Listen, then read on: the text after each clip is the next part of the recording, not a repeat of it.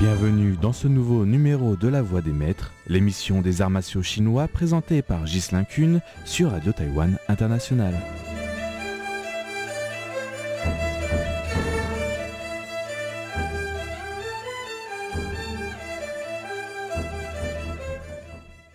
Bonjour à toutes et à tous et bienvenue dans cette 31e émission de La Voix des Maîtres. Une fois n'est pas coutume, je vous amène aujourd'hui dans le Fujian à la découverte d'un autre style emblématique de la région, le Wuzhu Chuan, encore aujourd'hui largement pratiqué en Asie du Sud. Avant de commencer votre écoute, pensez à faire un tour sur le lexique créé pour cette émission et je vous souhaite une très bonne écoute.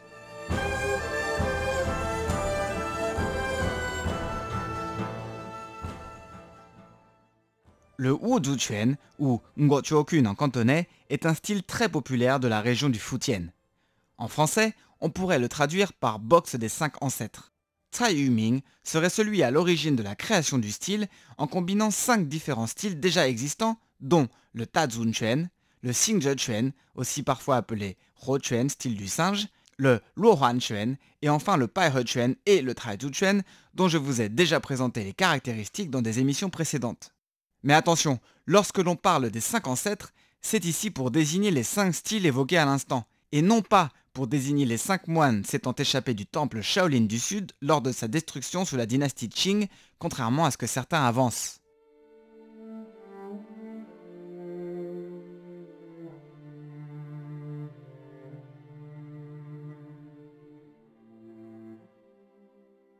Même si la date exacte de création du style est difficilement retraçable, car il s'agit d'une création sur le long terme en combinant cinq styles déjà maîtrisés et d'un véritable travail de recherche, on sait que Tsai Yuming a vécu de 1853 à 1910. Donc il est possible de dire, sans prendre trop de risques, que le style remonte à la fin du 19e siècle. Bien que considéré comme un style externe, il inclut, comme la quasi-totalité des styles de Wushu, une très importante partie de travail interne, que certains aiment à appeler énergétique, et qui vient compléter le travail musculaire, tendineux et osseux, tout comme les cinq styles dont il a pris les caractéristiques. On compte environ 200 Taolu différents dans le style, les plus courts ne contenant qu'une dizaine de mouvements, jusqu'à plus de 100 pour les formes les plus longues.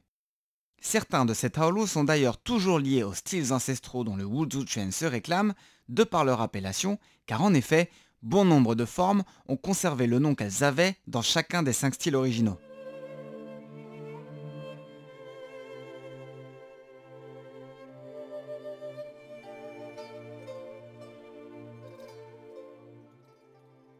Le Wuzhu Chuan est un des sept styles majeurs de la province du Fujian et s'est beaucoup développé en Asie du Sud-Est. Attention toutefois, il y a Wuzhu Chuan et Wuzhu Chuan. Les deux s'écrivent et se prononcent pareil, mais d'un côté, on utilise cette appellation pour désigner de manière globale les cinq styles majeurs du Fujian, de l'autre, cela désigne le style en lui-même, qui est donc beaucoup plus récent et contient les caractéristiques de chacun des cinq styles énoncés plus tôt. Selon les branches du style, on dit parfois que deux, voire trois autres styles ont influencé le Wuzhu Chuan, à savoir le Xuanyu Chuan, une boxe interne très souple, originaire de la même région et dont le Wuzhu Chuan aurait repris l'utilisation des mouvements de balancier des omoplates.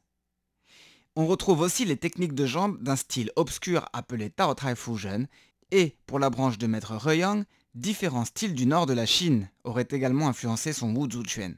C'est pourquoi certains historiens pensent que le Wuzhu Chuan ne devrait être classé ni comme un style du sud, ni comme un style du nord. Comme c'est souvent le cas entre différentes branches d'un même style, celles-ci ne s'accordent pas toujours sur les caractéristiques prises de tel ou tel style pour créer le Wuzhu Chuan. Je vais donc vous présenter celles qui me semblent, d'après mes recherches et mes pratiques, les plus logiques. Il y aurait le Xingzhe Chuan, une boxe du singe, dont le Wuzhu Chuan se serait inspiré pour les techniques de main.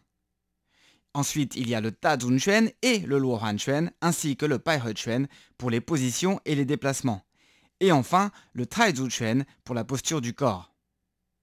C'est de ce dernier style, le Traizu Chuan, dont il était expert, que Tsai Yuming partit pour créer son style. Le Traizu Chuan était en effet à l'époque très populaire dans le Fujian, comme expliqué dans l'une de mes émissions précédentes, et lui servit de base pour y incorporer les autres styles.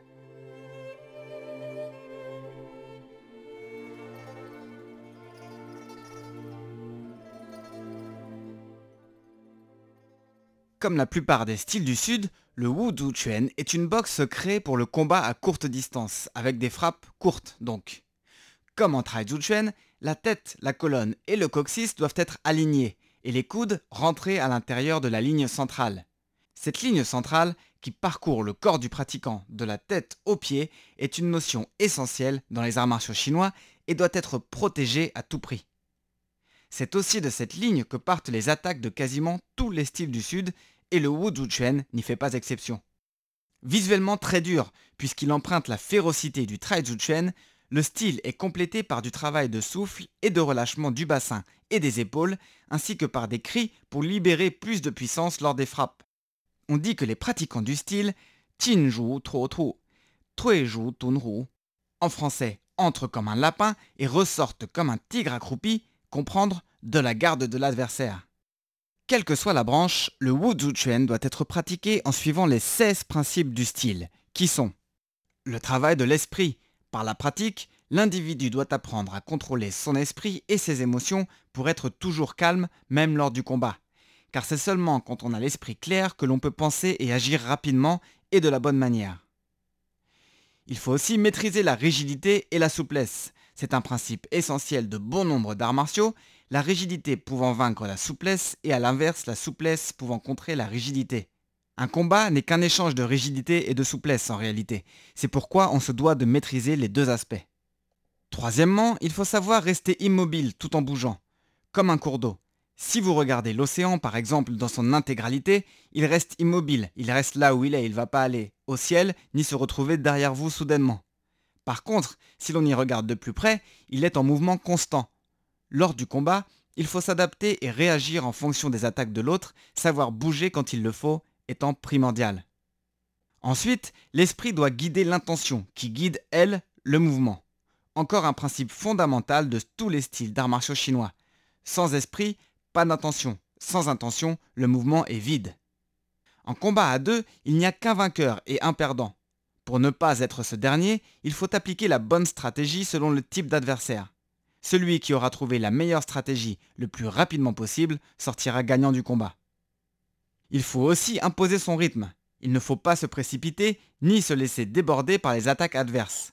Comme en boxe moderne, celui qui maîtrise le rythme du combat maîtrise tout le combat. On impose son rythme en ne rentrant pas dans celui de l'adversaire. En contrant ses attaques et ses pièges, on le coupe dans son rythme, imposant ainsi le sien. En septième position, il faut savoir gérer la distance, encore une fois comme en boxe. C'est aussi une manière de gagner un combat. Il faut connaître parfaitement à quelle distance on doit se placer pour pouvoir toucher sans se faire toucher, en utilisant bien sûr les déplacements. Après, il faut aussi chercher à aller au plus simple. Simplicité rime souvent avec efficacité. Ensuite, il faut chercher à être relâché. Il faut se détendre, relâcher ses épaules et sa taille, d'où provient la force qui, elle, vient du sol. Le bas du corps doit s'enraciner dans le sol. Une fois que l'on est enraciné et donc stable sur nos appuis, le haut du corps peut bouger plus efficacement et dégager beaucoup plus de puissance. Il faut aussi maîtriser le fait de pouvoir absorber la puissance des coups adverses, de recracher ses coups en contre-attaquant, en balayant les coups et en frappant tout en enfonçant ses attaques dans le sol. C'est du moins ce que doit ressentir l'adversaire quand il reçoit l'un de vos coups. Douzième principe, il faut savoir utiliser les ponts, ou, dit très simplement, bloquer et coller les attaques de main adverses avec une ou deux mains et à trois distances différentes, longues, moyennes et courtes. Il s'agit également d'une des grandes caractéristiques des arts martiaux du sud de la Chine. Maîtriser la posture de base est également essentiel. Il faut avoir le regard intense, les dents et la gorge serrées la tête, la colonne et le bassin bien alignés, les dix orteils bien ancrés dans le sol, les genoux et la taille relâchés et l'estomac soulevé avec le bassin rentré. La force doit toujours venir du sol, les pieds et les genoux guidant celle-ci vers la taille. Gérer les principes d'équilibre et de déséquilibre pour les phases de lutte lors des combats est également essentiel. Enfin, le 16e principe demande de garder à l'esprit les 10 choses essentielles lorsque l'on fait face à un adversaire. D'abord, le courage, puis la force, l'esprit, la maturité, la fluidité, la vitesse, la stratégie, la stabilité, les cris pour évacuer plus de puissance, et enfin les changements. Ne jamais appliquer les mêmes techniques et stratégies en continu. Il faut pouvoir créer la surprise.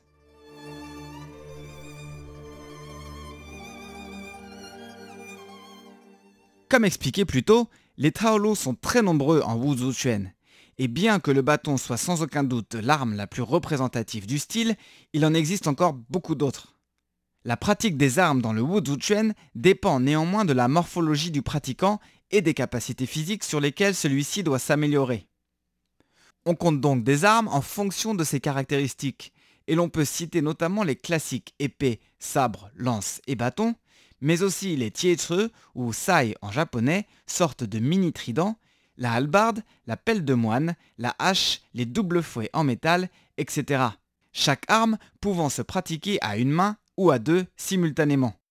Hormis ces armes plutôt guerrières, le style compte aussi l'utilisation des objets de la vie courante détournés en armes tels que le banc, le parapluie, la binette et beaucoup d'autres.